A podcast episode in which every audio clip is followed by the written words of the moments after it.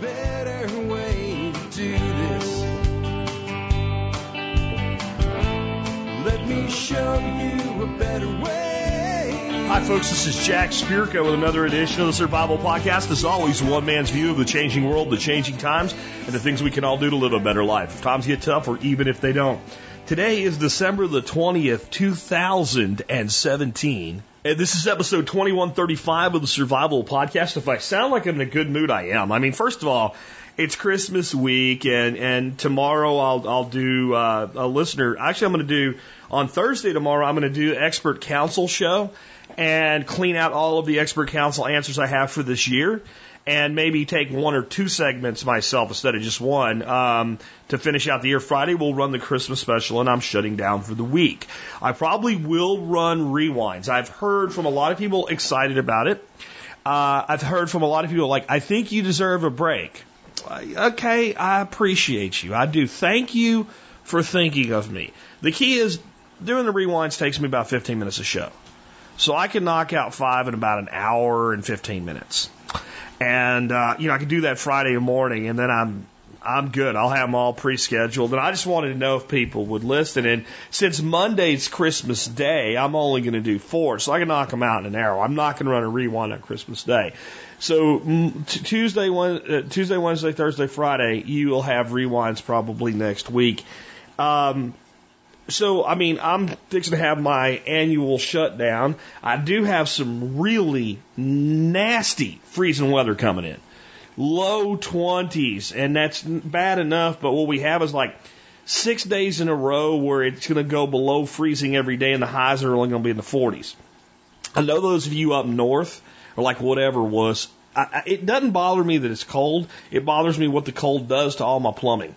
But my buddy David's coming over Friday. We're going to blow out some pipes and drain out some pipes and shut down a lot of things for the the freeze, and we should get through it pretty good. I got a heater in the well well house to keep the well from freezing up, and uh, a couple of hose bibs that I'm going to keep heated so that we can have water for the birds. We might have to run some hoses around and drain them out after we use them so they don't freeze solid, but it should be pretty good. Uh, but today's subject is why I'm in a good mood. It's something I used to love to do, and I just don't do much anymore. It's trapping. Uh, talking about fur bear trapping and trapping for meat. I got a guy that's going to be coming on named Aaron Dorr and he's going to tell us all about. He's a Michigan-born native. He grew up in rural northern Michigan, and uh, he spent most of his his youth hunting and fishing in Michigan. And later in life, discovered trapping and has kind of fallen in love with it. I think we have a lot in common. I grew up in rural Pennsylvania. I'm a bit uh, older than him, but uh, you know, it's it's the type of thing. I think during this interview you'll hear me tell him, yeah, when you I guess when you're born in Michigan they give you a deer rifle like when you come out. Like before they dry you off and smack your ass they hand you a 3006 or or something like that. It's it kind of the case in, in some of these places in the the northern deer woods. But trapping is just a great skill set. And it's it's not and you'll hear us talk about this, it's not the profitable thing it used to be as much anymore um, but it can put some money in your pocket. It can certainly pay for itself in time, but it's really a great source of meat, and that's something that's often overlooked. And we're going to go into all of that and more. Uh, I don't have a um, history segment for you today, and I do not have a sponsor segment for you today. So we're going to go right into it, kind of maybe a Christmas gift, I guess.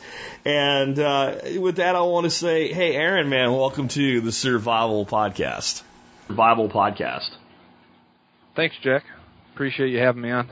I appreciate you being on to talk about trapping. I was I was saying during the uh, the the intro segment, this is like one of my uh, one of my first loves as a kid, but it's not something I get to do much anymore. So uh, I'm going to be interested to hear on like things mainly like how the market uh, for fur and stuff like that's changed. I know it's way different from the 80s uh, when I was trapping as a kid in high school, but um, before we get into trapping, just so the audience can kind of get to know who is Aaron Dorr, man. Like, what's your background? Like, take us back to like your spacing out in study hall in high school or something like that. And w- what have you done professionally in your life? How did you get into it? You know, what are you doing now? That type of thing.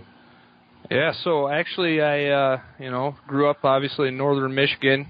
Well, maybe that's not so obvious, but yeah, I'm I grew up in northern Michigan, real rural area up here.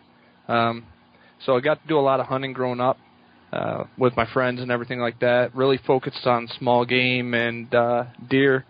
So like any kid in northern Michigan, that's pretty much what you have to do up here. I think you're so- born. They give you a deer rifle, right? Like the day. Yeah. Well, yeah. yeah, just like that. Yeah, it's it's standard issue for northern Michigan. Yeah.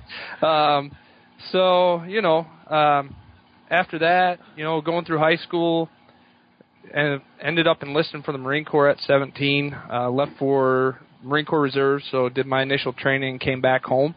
Uh, after I came home, I had to start figuring out things to do. So uh, needed to get a job. Uh, so started working a job, started uh, buying welding equipment, started my first business at 19, and uh, went to college at the same time. Just trying to figure out what I wanted to do in life in general. You know what direction I needed to go. Um, got turned on to the survival podcast by a lady at work. Um, I was actually working at Tractor Supply, and she told me about it, and that's that's kind of helped me a lot with some things I did.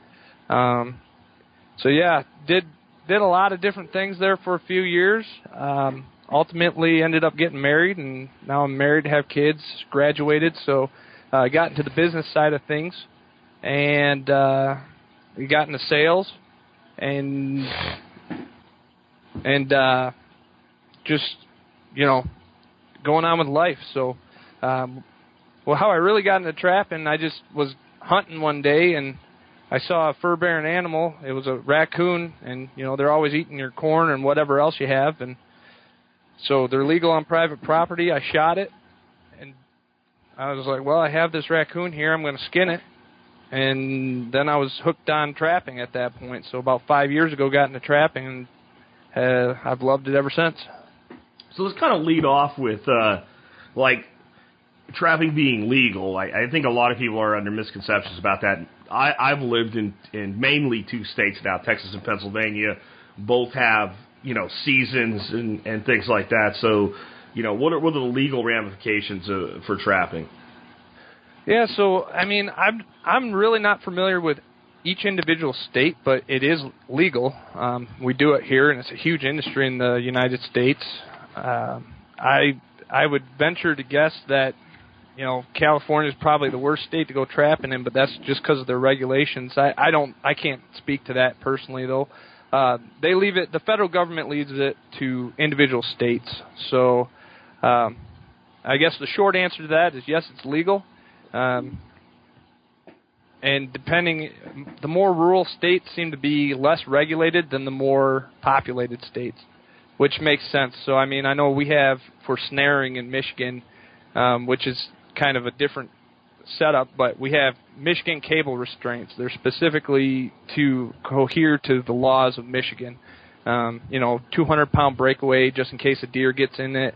Uh, it's a cable restraint. It's not going to kill the animal because we have a lot of houndsmen in Michigan, so they don't want people's dogs running a coyote that you're trying to snare and getting in your cable restraint. So, and if it's a kill snare, they'll they'll die right away. So, Hmm.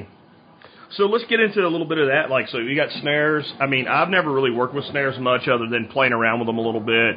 Um, I've done mostly leg hold and conibear traps. Uh, the the issue always comes with trapping being humane. What do you what do you say on that? You know, to be honest, I'm not real familiar with snares myself. Um, I know you can, you know, I we're we're private property for snares in Michigan, cable restraints. But uh, from what I've seen um, and my research, snares, kill snares are great. Um, puts the, you know the animal dies right away, you know, pretty quickly. Um, but I would still, I, I still prefer the foothold trap myself. Uh, going for for the humane purposes or whatever, um, people get really frustrated with with that side of things. So um, a foothold trap is not painful, uh, regardless of what you hear.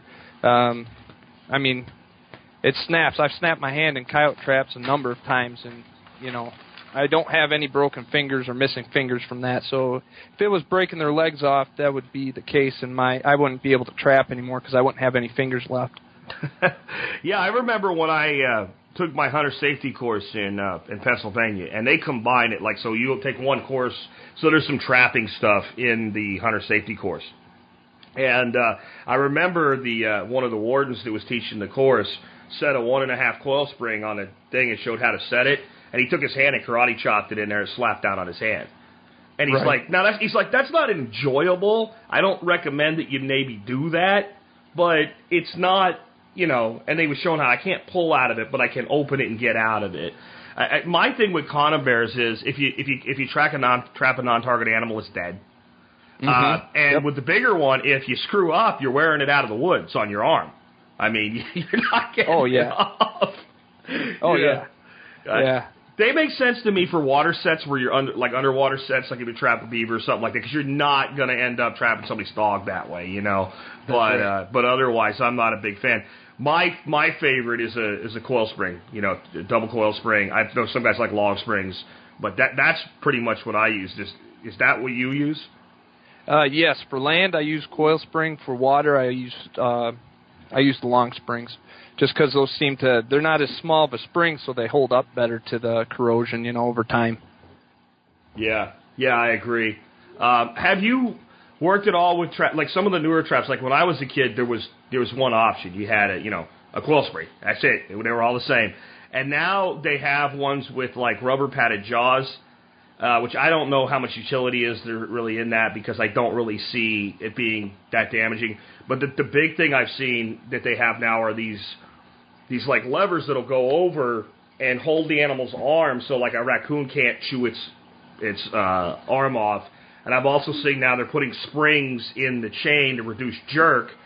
But I, I mean, I don't know about you. Like every time I walked up on an animal in a trap, it was just sitting there. Yeah, yep. You know, I mean, yeah. just like uh, yeah, whatever. I Yeah. I don't know what to do Sleeping. now. Yeah. yeah, curled up in a little ball, just taking a nap. Yeah, yeah.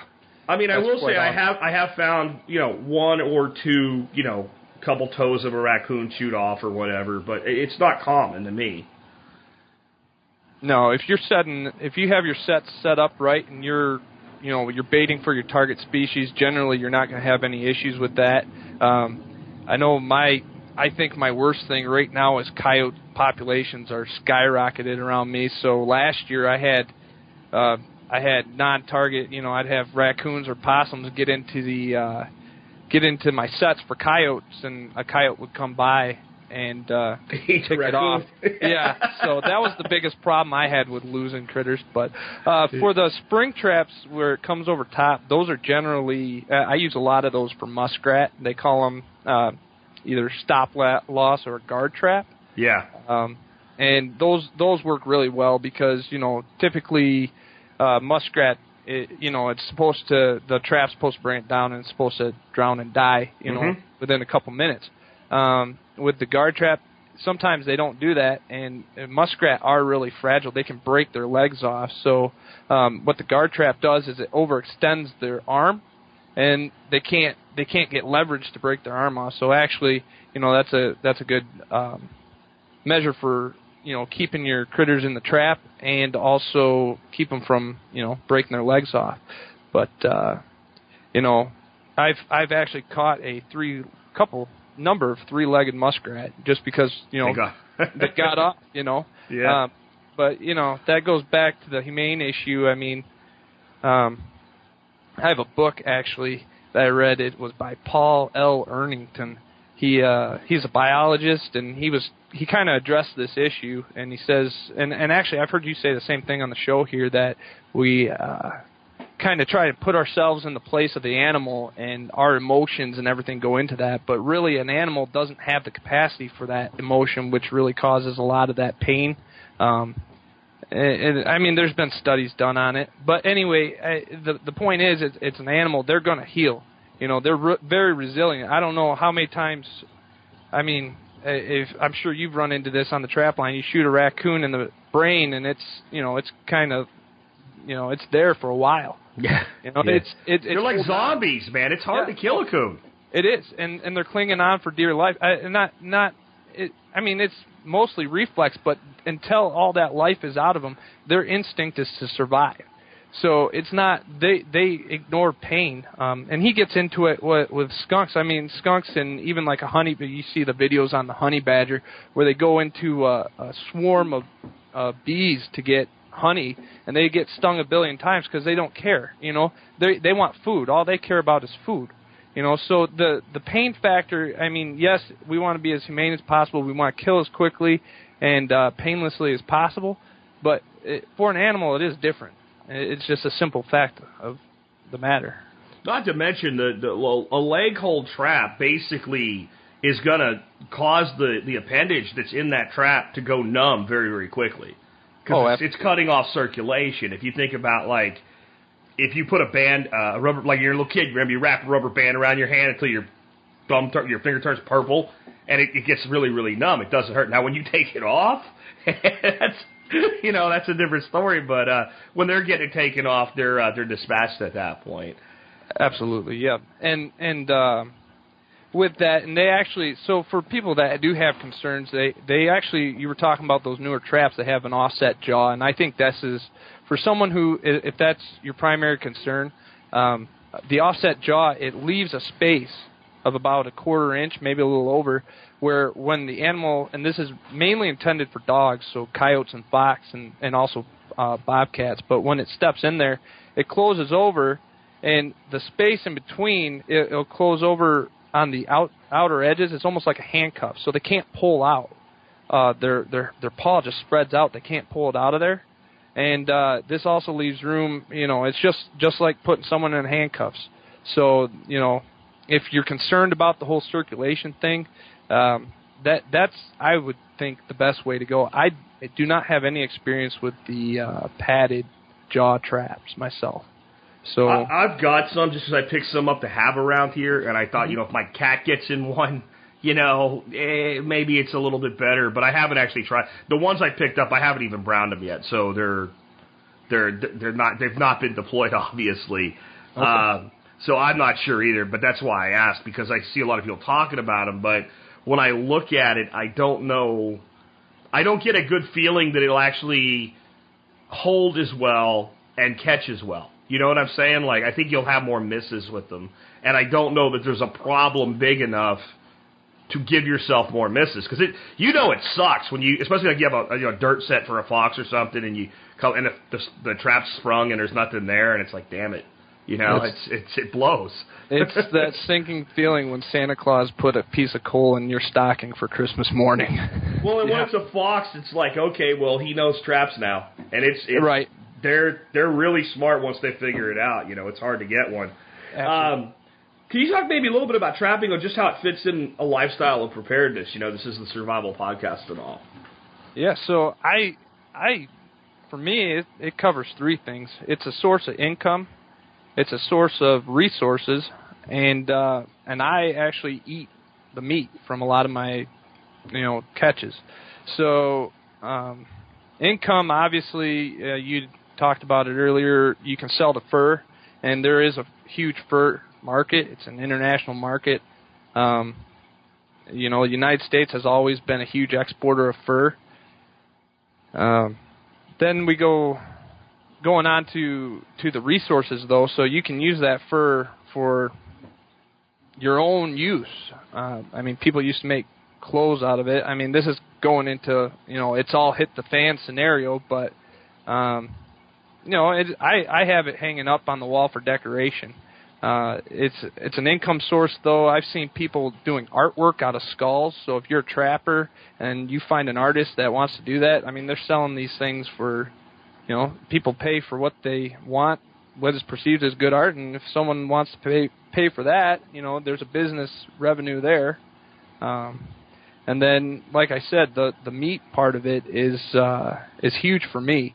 I know when I started trapping, I did not save the meat. I was throwing all this meat out, and I was working for like I was welding in a shop for ten dollars an hour, and uh, you know couldn't afford a ton of meat at the time, so we were eating you know what we could, and I'm throwing all this meat out. I mean pounds of meat. And I I just thought, and I started googling, and can you eat these critters?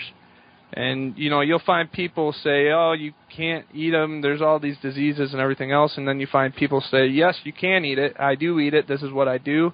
Uh, I started talking to some local trappers that, yeah, they eat all the food that they were catching, especially when they were in my situation that I was in at the time, where you know, working for very low wages and wanting to eat meat. Uh, it's it's a great source of food and protein. Well, brother, I hear you, man. I most of what I trapped, I, I was lucky enough to pick up a fox here and there, but most of what I trapped was muskrat and raccoon, and those both eat just fine. And I mean, I was a teenager. My whole family was pretty much just off the edge of dirt poor. We weren't dirt poor, but we were on the edge of the dirt, right? And you just don't throw away that kind of meat. I mean, you're talking, like you said, it's in a week you might have more meat off of coons and and muskrat than you would off a deer. You know, especially like a younger deer, and it, it just doesn't make any sense to throw that uh, away. So let's kind of start from the beginning. Like we've gone out, we've learned how to trap, we've got some game that we've trapped. Let's talk about what we do with it once we harvest it to make best use of it. Yeah, so this is where the work all begins in my mind. I mean, it's really fun getting out in the woods and trapping, and then once you get back, you have to process this animal. Uh, I view it just like a deer or anything else, though. Um, you know, I sit down. I'm really big on muskrat and uh, beaver myself. A lot of water in my area, but uh, I'll sit down and you just start skinning. So uh, there's a certain way to process or skin the uh, animal, depending on what it is and you have various boards uh, that match up to their hide for drying it. So um, you you take the skin off, and like I said, there's there's what's called case, and then there's uh, you just dry dry the fur fur outside. So I'm not explaining this very well. If you uh, there's It's a pretty visual thing, so I mean, just give It- the the, it- the mile high points of it. It is all right. So I mean, you skin your animal, you you do the procedure, you take off the skin. After the skin's off, then you have you have to flesh the hide. You take all the fat, all the meat, all the grizzle off the hide, and then you put it on your stretcher to dry. Once uh, once that happens, you know, it, you put it in the fur shed, you put it out to dry. Um, a couple week or two, depending on the temperature and humidity in the air, and then. Um, and then you have this carcass. Now, a lot of people throw this meat away or use it as coyote bait or wh- whatever they want to do with it. Um, but like you said, muskrat. I mean, it's it's a great meat. Muskrat is uh, probably one of the top things to eat. Uh, it has a completely different flavor. I mean, does that taste like chicken or does it taste like beef? It doesn't taste like either. It tastes like muskrat, and it is a good flavor. So you take those, you can gut them. Uh, it, it tastes like beef and veal, sorta, kinda, but with a rabbit, and they all three had a baby. I, it's it's yeah. it, it, it's it, It's- it's it's nothing like you would think, because the term muskrat, right? Like I mean, Right. like it's as bad as it gets. You got rat and you got musk, but if you think about what they eat, they eat green vegetation. They're like little aquatic cows. Exactly, and, and they're extremely clean. I mean, they they go they have what's called a toilet. They go over here to go to the bathroom, and they go over here to a feed bed to eat. So, I mean, it's not like the chickens. I know you always use this. They're chickens that are just pooping on each other all day Yeah. and get dipped in, as you call it, chicken poop soup. I mean, this is a very clean animal with clean habits, and like you said, it's vegetation. I mean, it's about as healthy of food as you can get.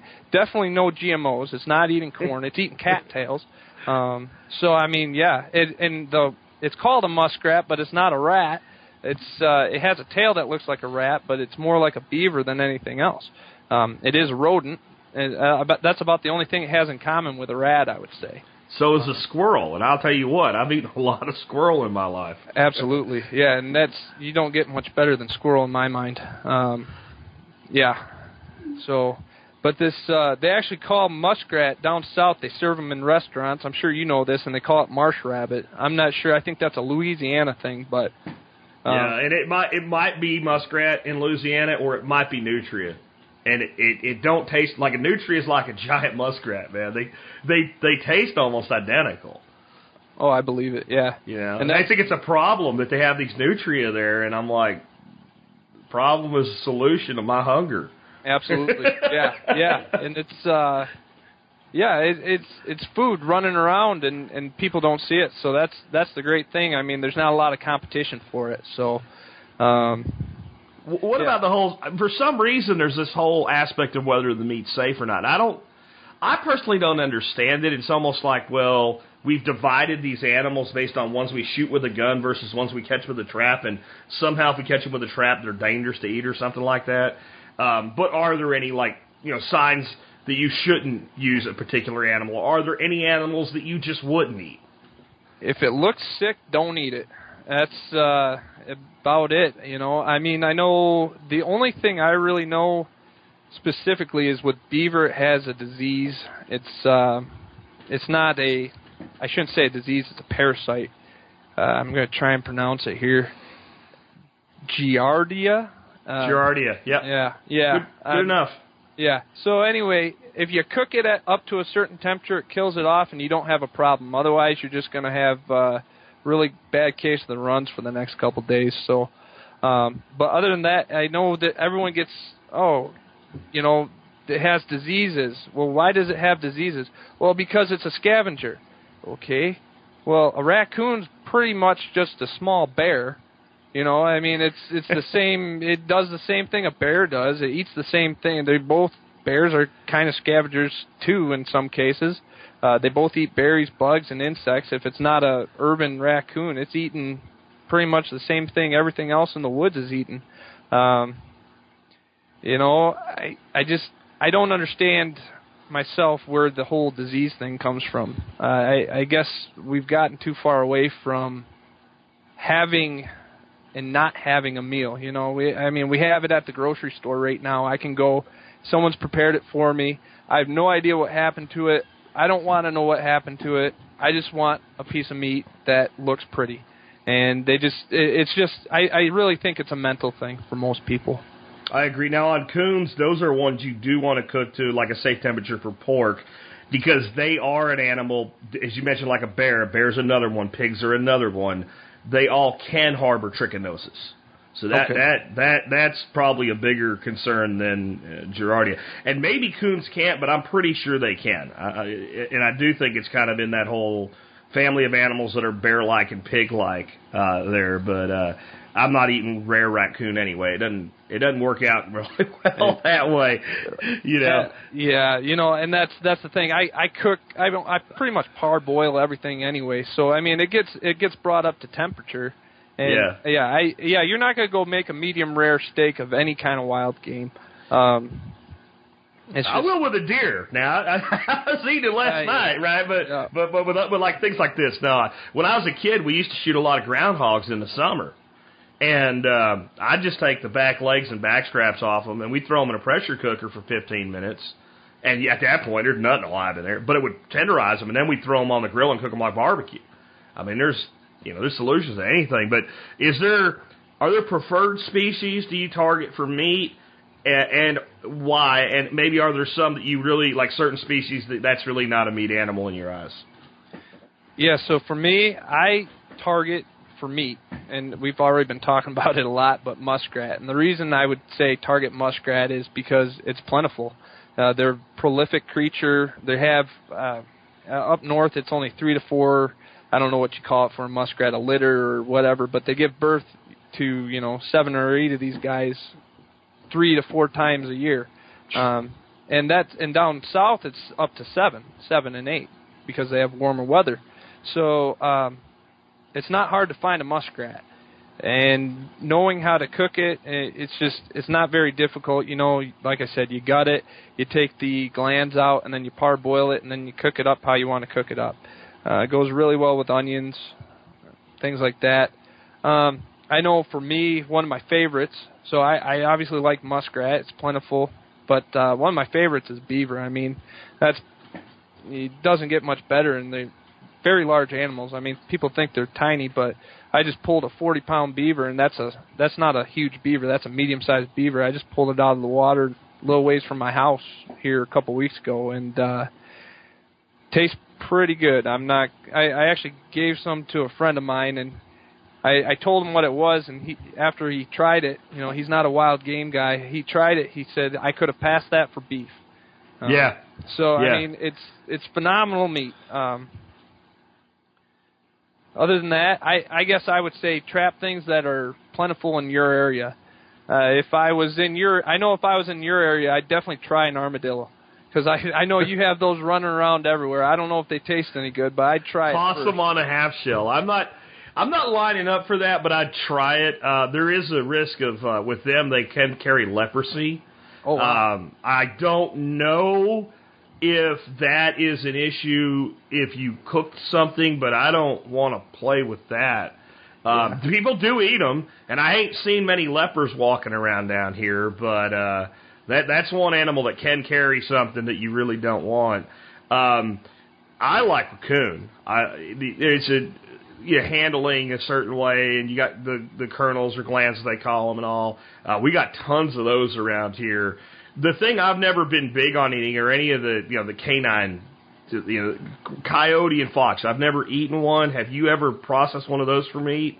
That I have not. Uh, you know, I've I've been tempted, but man, I have dogs, and I, it's too much like my dog to to It'd really. be like eating a monkey to me, you know. Like uh, I remember I was reading one of Robert Ruark's books and about hunting in Africa, or maybe it was Capstick's, and he was talking about you know going out to hunt baboon, and it was like he just didn't want to do it. It was too close to shooting your cousin or something, you know. And I I don't know, man. Maybe it's just an American thing because we so elevate our dogs, but I just never have wanted to, and I. I look at that and go, I don't know. If I was starving to death, I'll eat a coyote, you know. But I, Absolutely. I just don't expect that that's going to taste good. I really don't because of the type of animal that it is. And most carnivores are not highly prized for their meat, even when they're hunted. Like, I guess people eat lion because of the mythology or whatever, but it's you know you've never heard about it being like something or mountain lion. I guess be in our our instances, you never hear anybody really excited about it. Though I know people do eat it. Yeah, I know. I I've heard of people eating cat, so bobcat mostly, bobcat, lynx cat, more than I have of coyote. Uh, and I really think that's the dog thing. Uh, you know, it's too close to your dog. But uh, when nothing else in the woods will touch a coyote, it does lead me to believe that it's not exactly tasty. You know what? That's a good point. Um, I uh, I had to kill one here that was attacking my birds a few years ago, and there's a abandoned field over there, and this was not one. You, this had really bad sarcoptic mange, so there's I just wanted out of here, and I tossed that thing out in the middle of that field, and it took forever for even the vultures to eat it. And then fox, man, I think anything that produces urine that smells pretty much like skunk probably doesn't taste good either. You know, it's funny that you bring that up. I've been trying to verify this though, and and skunk. Okay, so I I'm actually going to try skunk. I haven't yet, uh, you know, because that's not a huge target for me. But Yeah. um, I I read an article. I think it was in Fur Fish and Game, and I've been trying to. I've looked everywhere. I cannot verify that this is is truth. So don't don't take it as uh, the gospel of this, but. uh the the guy that wrote the article, I couldn't even find the article, but uh, he said the tradition of cranberries came from the Great Depression when people would buy skunk for their Thanksgiving dinner because that was what was readily available. That's the last thing trappers had, so they had no money. They would buy skunk. They had meat on their table, and supposedly it's a very sweet meat, and that's where the tradition of cranberries came from. So, you know, I'll try it once, and you know, eh, we'll see where it goes. But uh, I, I do find it funny that you you mentioned that. You know, I mean, it might be good. The problem I've always had with skunk is when you trap them, they get upset, and when they get upset, they spray. Yeah. So you got skunk pee everywhere, you know, and you know it's one of those things like I got a skunk in the trap. I really don't want it. I, I would be happy to let this thing go, oh yeah. but I don't think it's gonna want me to let it go without spraying me in the face. So now what? I mean, it's it's never a happy thing, you know. And they're they're actually pretty cool critters. I had one, and I'm like, dude, you're gonna have to go. When I first moved to Texas, I had this apartment. It was like this last apartment complex in the sprawl of Lewisville, Texas. So it was out at the edge of like woodlots and all. And this wreck or uh, skunk had figured out how somehow to get into my outdoor storage room, and I had a bunch of uh, zip ties in there from work, and it had made a nest out of zip ties, and he hung out in there. And there were mornings I'd get up early and I'd walk out the back door and go around in the car, and I'd almost step on him. He'd just sit there and look at me, and I'm like, dude, don't do it. you know? Yeah. You know, but they're kind of cool. They're they're not like for all of the myth, the, the, you know how bad they are. They tend not to bother you unless they feel threatened. They tend to be pretty placid little guys. Yeah, they're they're actually like you just said. I I found the same thing. I've I've caught them in cage traps a lot, and that's never an issue. They don't spray or anything there, Mhm. and I'm usually able to just relocate them and move them away. Um, actually, they are very valuable. Their essence sells for quite. You can sell that as well as Mhm. a byproduct, and that sells pretty high. If you want to put the gloves on, get a syringe, and uh, ex- extract that, but. uh uh yeah, the, I I haven't had too big of an issue with them. If you surprise them, if they get surprised in the foothold, sometimes they spray, sometimes they don't. I know if they get in a conibear, it's always they're always going to spray. Yeah. Um, but so I- would you though, right? If you got caught in a big conibear, you'd spray too, right? Oh yeah, absolutely. You know. yeah, Yeah, I'd be yeah. I, I don't know what stuff goes for now, but back when I was trapping as a kid, an unprocessed skunk was a dollar, right? Yeah. And I never processed one. I'm just gonna put it out there. I did in the bag. You could have it, whatever, you know.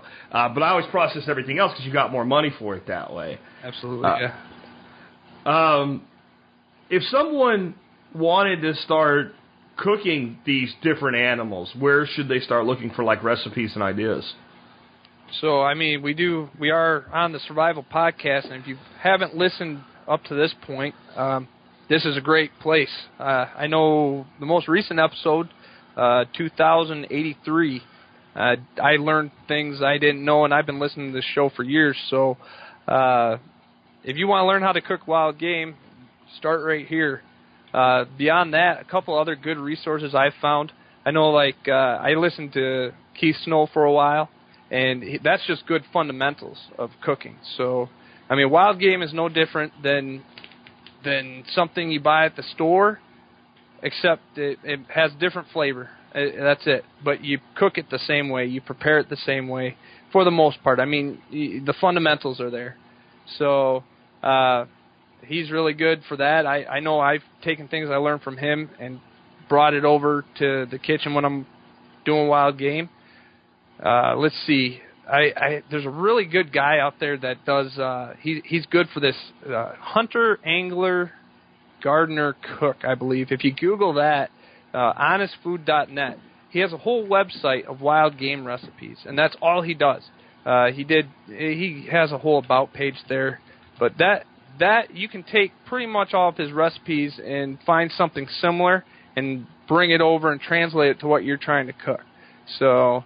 Um, that, I found I found that site. I'll make sure that's that's that's a good resource, dude. Thanks for that. I'm I'm on his site right now, and I hadn't dug into it or nothing because I'm listening to you, but I can tell by looking at it, I'm gonna like it. Oh yeah, oh yeah, yeah. It's it's there's no comparison. I mean, it's that is that is catered to this uh, kind of cook. You know, someone who's doing wild game. So it, it's great. So And I think you made a good point. Like I think a lot of people are like, well, I need a recipe for deer or muskrat or trout or whatever. It's food. It, it, it, I think it's always about like so when somebody says, "Well, I need a recipe for deer," well, and that's like saying I need a recipe for beef. What what cut? Right? Like so because if you want a recipe for backstrap, put some salt and pepper on that thing, throw it on the grill till it's medium rare, and pull it off. There you done. Right? But if you do that with like a lower piece of back leg, it's going to be kind of tough. So you look at the structure of the meat, what the meat's like, and then you figure out, well, what do I want it to taste like? And that's what you you flavor it with. And some meat's really good slow cooked, and some of it's you know good stir fry, and you just kind of go with it. And I think you just experiment, honestly, you know, and and and do look up the animal if you've never cooked it before, like. Like I said, you know, I'll, on uh, armadillo, I haven't done any research, but I do know they carry leprosy. So I would, if I was going to take that step, you know, I would further research that before I'd go sticking my hands in there. The only Yeah. experience I have with armadillos is see them hitting the road, and when my kid was in Cub Scouts at the camp, we'd go around at night with lights and chase them. yeah, yeah, uh, yeah. The whole leprosy thing that's really thrown me. But uh, yeah, absolutely. It, it, it's the cut of meat. It's what what do you want to make? I mean, a lot of this stuff goes. I, and well, this is what I've found. A lot of smaller wild game goes great in stews and roasts. You know, um, I I've been I've been eating Reuben sandwiches out of beaver for the last week because you know that's that's what I have. I cooked it up in the crock pot and that's what I'm eating. So- Gotcha. Same same thing, different meat. You know, it's it's still good. So let's talk a little bit about the other main thing that we get out of it, which is fur. Um, my understanding is I was actually selling furs more for more money in the 80s than people get today. That's that's my general understanding, but I haven't really looked into it. I mean, what's the market like for today? How do you find a buyer? Uh, and, and give us some idea of like, because I know a different size, different quality, but you know, what is a good coon going for? What is a good muskrat pelt going for? So yeah, right now there's pretty much all furs not going very high. Coyotes are still selling pretty high. But uh, and, and this is uh, I get with all these older trappers that lived and trapped through the 70s, 80s, you know, all that time. Used to be all country buyers. They'd buy it. There would be buyers coming from Europe. They'd travel the countryside, and you know, there was that was when the market was great. Then in the 70s, it crashed and it completely changed to where they consolidated it, and now it, it's mainly and has been up till it's starting. To, seems to be changing now, but uh, auction houses. So the biggest auction house in our area is uh, North American Fur Auction. Uh, they're up in Canada, and they actually send a truck around the U.S. to pick up fur. So you, usually you can find something local. Um, that all their prices are pretty much determined right now. The reason the fur is down is because Russia. Russia, their economy crashed when we did all the embargoing, and there's been all these issues with Syria. So their economy, they're one of the biggest buyers of high quality fur. So when they're strong, when their economy is strong, the market's good. Uh, when it's not, China's the only fur buyer, and they just want cheap. Um, it's actually harder to sell prime beaver hides, and what prime is is a nice white leather. Uh, you have blue and you have uh, prime. A blue hide has a bluish tint to it. It's not as thick. Um, and then obviously your prime is is a white leather, and that is determined by they they get more prime as it gets darker. It's a photovoltaic thing, kind of like the leaves.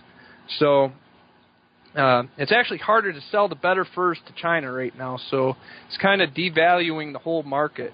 But as things turn around, that market will get better. Uh, the other place you can sell, there's state auctions. I know there's most states hold a state auction, at least any state with a sizable trapping community. And then, uh, you know, people have been doing a lot better at the state auctions in recent years. And then there's what you would call private buyers or country buyers. So I know I have a guy right down the road from me. I can sell, you know, I can sell my furs to him, but he's going to give you under the market value because he's reselling and he he can't. He you know, he's doing money. a business. Yeah, he Yeah, he's he doing to a make business. money. Yeah, and he's going to hold on to them for years. But you know, there's the time value of money. He he's he has money tied up into those, so he needs to get them. He's providing liquidity in the market, right? Just like they do in, in a stock market in an interim trade. So he's going to hold on it until the market recovers, and then he's going to he's going to sell at that point. That's right. Yeah, and you know, and it keeps. I mean, at least it keeps some interest and things moving. What I've found is, and and I think this is the way it's starting to go. Is there with the internet, there is a whole new market. There's there's a lot more people trying to sell furs online, uh, whether it be eBay or Etsy, they're, or they're making their own products. They're making, you know, it, and not everyone wants to get into that, but you know, someone who's making their own product might not be able to get enough fur in the future, so there's going to be a market there. So there's a new market in the internet. Um, I really think that that's going to be a big direction, a big push in the future here. I think there's there's been a lot of of a big hit from farming too, like fur farming. Um, in in China, I think especially ha- hasn't there? Uh, yeah, that there was. Uh, I read an article last year, and that actually devalues the wild fur market. Um, there was about I don't know, it was some ridiculous millions of mink furs uh, from the largest auction house over in Denmark, I believe it is. It's Copenhagen. Uh, Yeah. They had flooded the market with millions of these furs for like a dollar. So uh, when that happened, it just everything else. So with with Russia's bad economy, it just kind of kind of brought everything down to rock bottom there. Yeah, I- I- it's same thing but different world. Um, you know, there's a limited number of uh, permits given for alligators every year, And one of the big things that was valuable out of the gator, the guy could get a permit, go out and hunt gator, shoot a gator, keep the meat, sell the hide, and pay for the hunt. And th- th- my understanding is a lot of those hides went over to Asia, and now there's so much farming of gators. Not only does that reduce the demand, but what it really does is like they bite each other and stuff like that. So the quality of the farmed hides is actually higher. And so I guess there's a lot of that out there because I don't know what you're getting, but like when I was a kid, a good raccoon was like thirty bucks, and a, a good red fox was well over a hundred, and that's in 1985 money. And I don't think it's anything like that anymore. No, it's not even close. I mean, for right now, right before this crash, you could get, you know, some extra large coons, prime coons, were selling for maybe fifty dollars. Uh, Okay. but then that crash happened, and you weren't selling. The auction houses weren't moving coons, so for two years those coons sat, and then they finally started moving at about you know five dollars, two dollars, Huh. three dollars, you know. So you know it wasn't even worth the time and effort unless you're doing it as a hobby and you're getting meat on the side, you know, and you're or you're doing something else with it.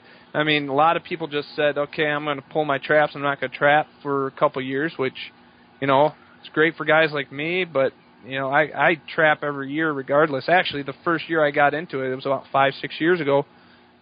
There was there was you know no good market since then, and I still trap. I enjoy it. I do it for meat. I do it for my getting out in the woods. You know.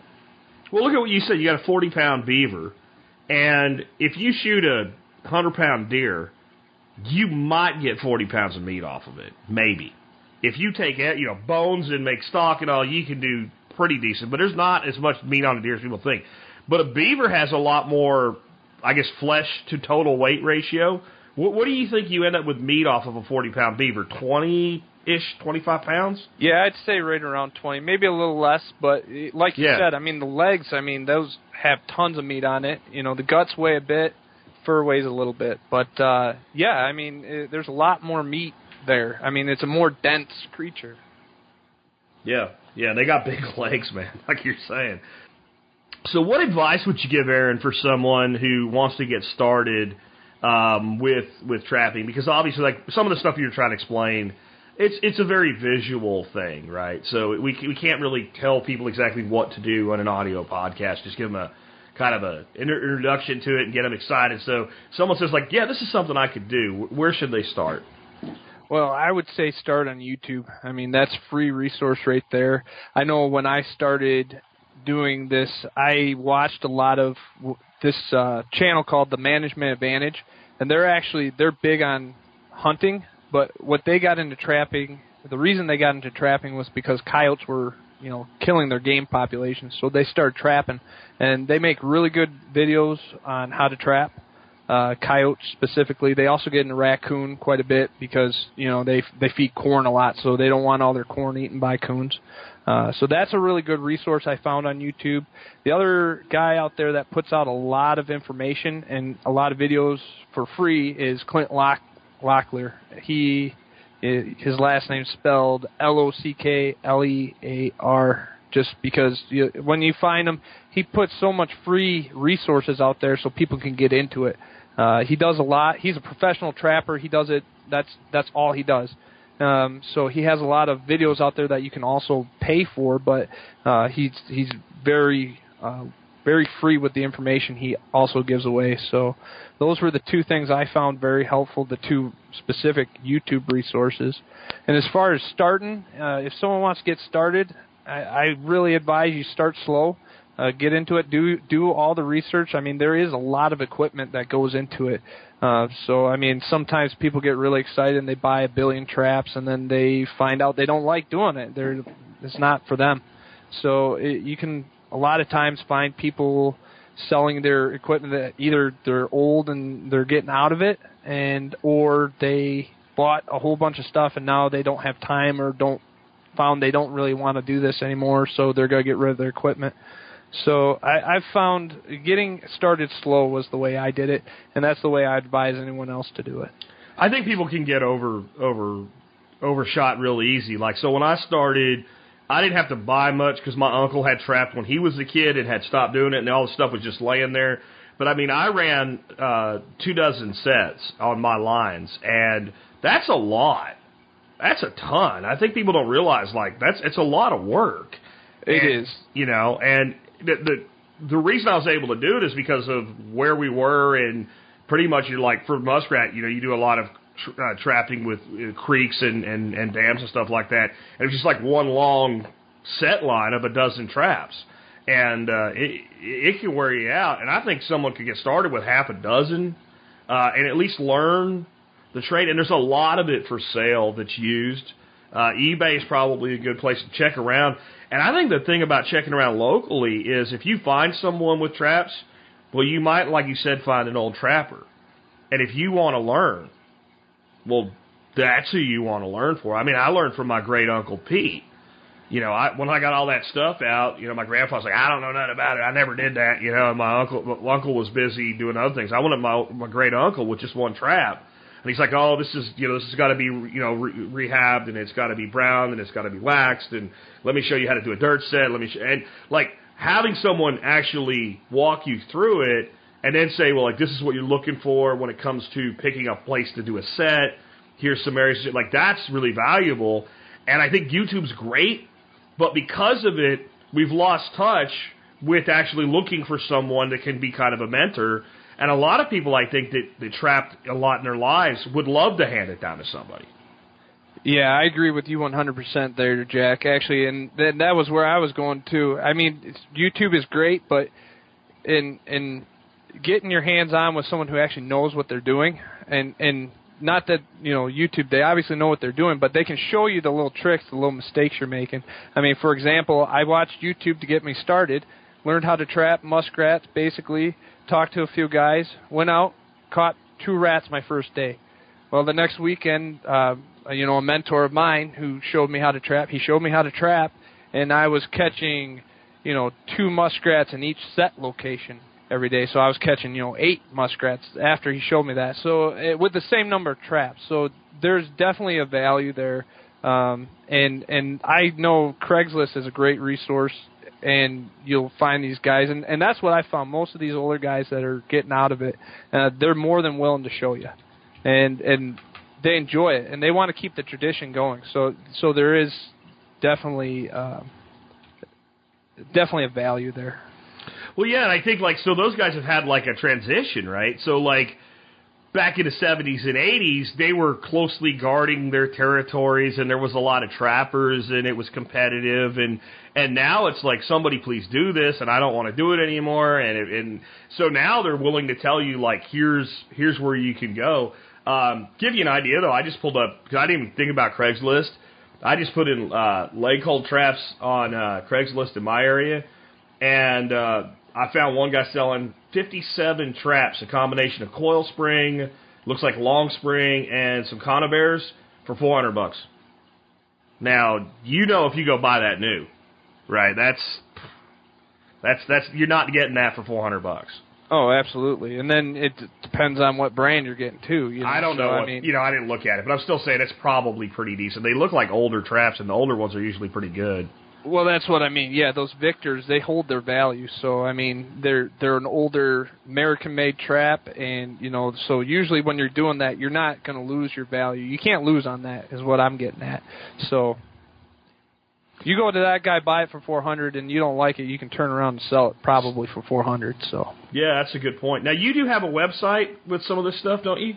yes, sir. Yeah. So I started actually this year, beginning of the year, banditsoutdoor.com. So Bandits Outdoor Supply is our company, and uh, we do trapping supplies. That's the main business we're in now. So Very cool, very cool. And we'll make sure that and all the other things you mentioned are in the show notes. And with that, Aaron, man, thanks for being with us today on the show. thank you, Jack. So great interview with a great guy. I, I really, you know, it makes me. I, I don't really have a place to do this. You know, uh, it makes me miss when we talk about stuff like this, Pennsylvania. There's a lot of things that I prefer in Texas over Pennsylvania, but the vast amount of public land and the vast amount of like, yes, somebody owns it, but nobody cares land. um, old coal company land and stuff like that that was available for hunting, fishing, and trapping up there, it, it, it does make me miss that a great deal. Um, it's something I think you should at least, especially if you have someplace you can do it, you should really consider learning about. Um, the meat alone, and I think that's something we kind of hit on, but maybe we didn't say it directly. When people look at, well, what's the profitability? Well, what's meat cost? What's meat cost? Because he's not wrong about muskrat, folks. I know that some of you might be going, I don't know. I'm telling you, he's not wrong. And beaver, man, man, beaver is some good eating stuff. Down here, the beaver we have are not really of fur quality, just because of our climate. They don't really, they're not really worth anything as pelts. Um, but they're definitely worth something for meat. And like he said, that 40 pounder he was talking about, that's not a very big one. Anyway, I got all of the resources he was talking about in the show notes today, so you can come on by and check them out again. 2135 is the episode. I've linked back to the cooking episode on, on this show that he mentioned. I've linked to the, uh, the game wild game cooking site. It's pretty awesome, guys. Check it out. Uh, I might reach out to that dude and see if he wants to come on the air because he's got a pretty switched on website.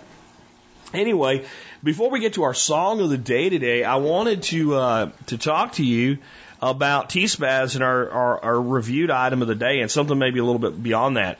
So I was thinking of what to run as an item of the day today. I'm like, we're talking about trapping, and if you're a trapper, you need traps, but I, I didn't want to put a trap up today because it's a little bit limited. I wanted something that would go further than that, and so I'm bringing back around one of my uh, one of my favorite items that I've reviewed, and uh, it's it's the uh, the Mora Companion Heavy Duty Fixed Blade Knife.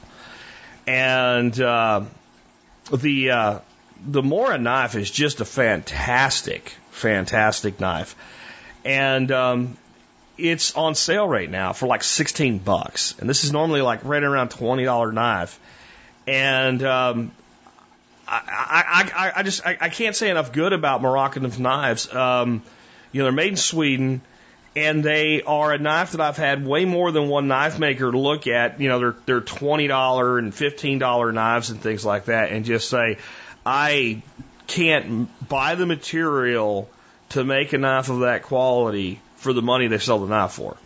And usually knife makers are pretty much blade snobs, and that, you know, a twenty dollar knife they'll just mock. Um, even Patrick Rorman admits that Mora makes a damn good knife for the price point. Now they're not knives like his they're not that level, but what do you expect for the price? But the reason I brought this knife around again today is not just that it's a great deal and a great knife. Every year, it's usually this week, right before Christmas, Mora puts almost every knife they have on sale. Now, they're not all on sale this year, but most of them are. So this knife that's normally like 20 bucks is like 16. And this is a knife that, like, if it sold for $40, people would buy it. It's an ex- exceptional knife, great steel. Uh, again, at the price point. It's not a $200 knife, but it's a great gift, and they're in stock, and they ship right away. You can get them for Christmas if you order them today. Uh, but if you, I have a link in the write up for the Mora Companion knife that I'll probably remove after this week because it won't apply anymore. But it goes to the entire Mora lineup. And if you're a fan of Mora knives and you've been thinking about picking a few up, it'd be a good time to do it because they're on a, you know, a really great price point right now. So, uh, definitely consider uh, getting into uh, Mora's if you're not already there because it's a good time of year to do it. And you can always help me out by doing what? Just do your online shopping. Go to tspaz.com first. That's all you have to do. And uh, if you shop from there, you'll be helping us no matter what you do after that. Last but least, uh, not last but least, last but not least, I have got the song of the day for you today. I love this song. And even though it's a Christmas, because this week we're doing Christmas music. I like this song just for the song that it is. I, I was reading on the, the, the YouTube video that I've linked to of it, and, and the comments in it are hysterical. This one guy said, This is the only Christmas song I've ever gotten a speeding ticket to, uh, and, and other stuff like that. And, and, and people pointing out that it's just good music year round. And it's from Trans Siberian Orchestra, and it's called A Mad Russian's Christmas. And as soon as you hear the beginning of it, if you're not sure what it is, you'll be like, That song. It's probably the number one song used in Christmas light shows and stuff like that. And it is Christmas music because it's themed around Christmas, but it's just pretty awesome music. Trans Siberian Orchestra for me was kind of an eye opener as to what symphony music could be. Because when you start taking symphony and dropping electric guitar into it, you got my attention. Anyway, it's just a feel good, happy song. Uh, definitely an energetic song. If you're driving right now, don't be uh, don't be taking up too much speed and setting off the county mounties on you or anything like that.